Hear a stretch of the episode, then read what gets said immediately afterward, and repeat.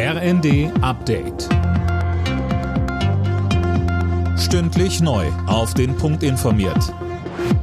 Ich bin Johannes Schmidt. Guten Morgen. Im Streit um das geplante Bürgergeld verhärten sich die Fronten zwischen Koalition und Union. Die Ampel will sich nicht auf einen Vorschlag von CDU-Chef Merz einlassen. Er will die Regelsätze jetzt erhöhen, den Rest der Reform aber vertagen. Mehr von Tom Husse. Jetzt ist nicht die Zeit für parteitaktische Spielchen, sagte Bundesarbeitsminister Heil. Es gehe um viele Menschen, die Unterstützung brauchen. Auch für Grüne und FDP kommt der Unionsvorschlag nicht in Frage. Es brauche Reformen und nicht nur höhere Regelsätze, heißt es.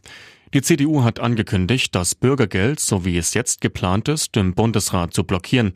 Die Bundesregierung will das Bürgergeld zum Jahreswechsel einführen und so das Hartz-IV-System ersetzen. 170 Millionen Euro für den Kampf gegen Klimaschäden, besonders in ärmeren Ländern. Die hat Bundeskanzler Scholz in seiner Rede auf der Weltklimakonferenz in Ägypten versprochen. Zuvor hatte UN-Generalsekretär Guterres ein düsteres Bild der Zukunft gezeichnet.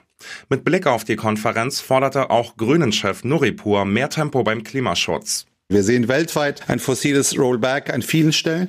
Und da ist es umso notwendiger, dass man als Weltgemeinschaft zusammenkommt und darum ringt, wie man so schnell wie möglich aussteigen kann, wie man so viel wie möglich die Erneuerbaren ausbauen kann, wie man so viel wie möglich Klimaschutz betreiben kann.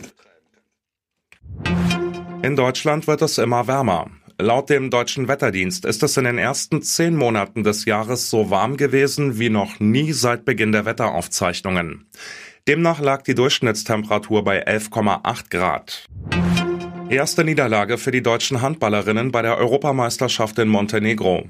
Das Team von Bundestrainer Gaugisch verlor gegen die Gastgeberinnen mit 25 zu 29. Alle Nachrichten auf rnd.de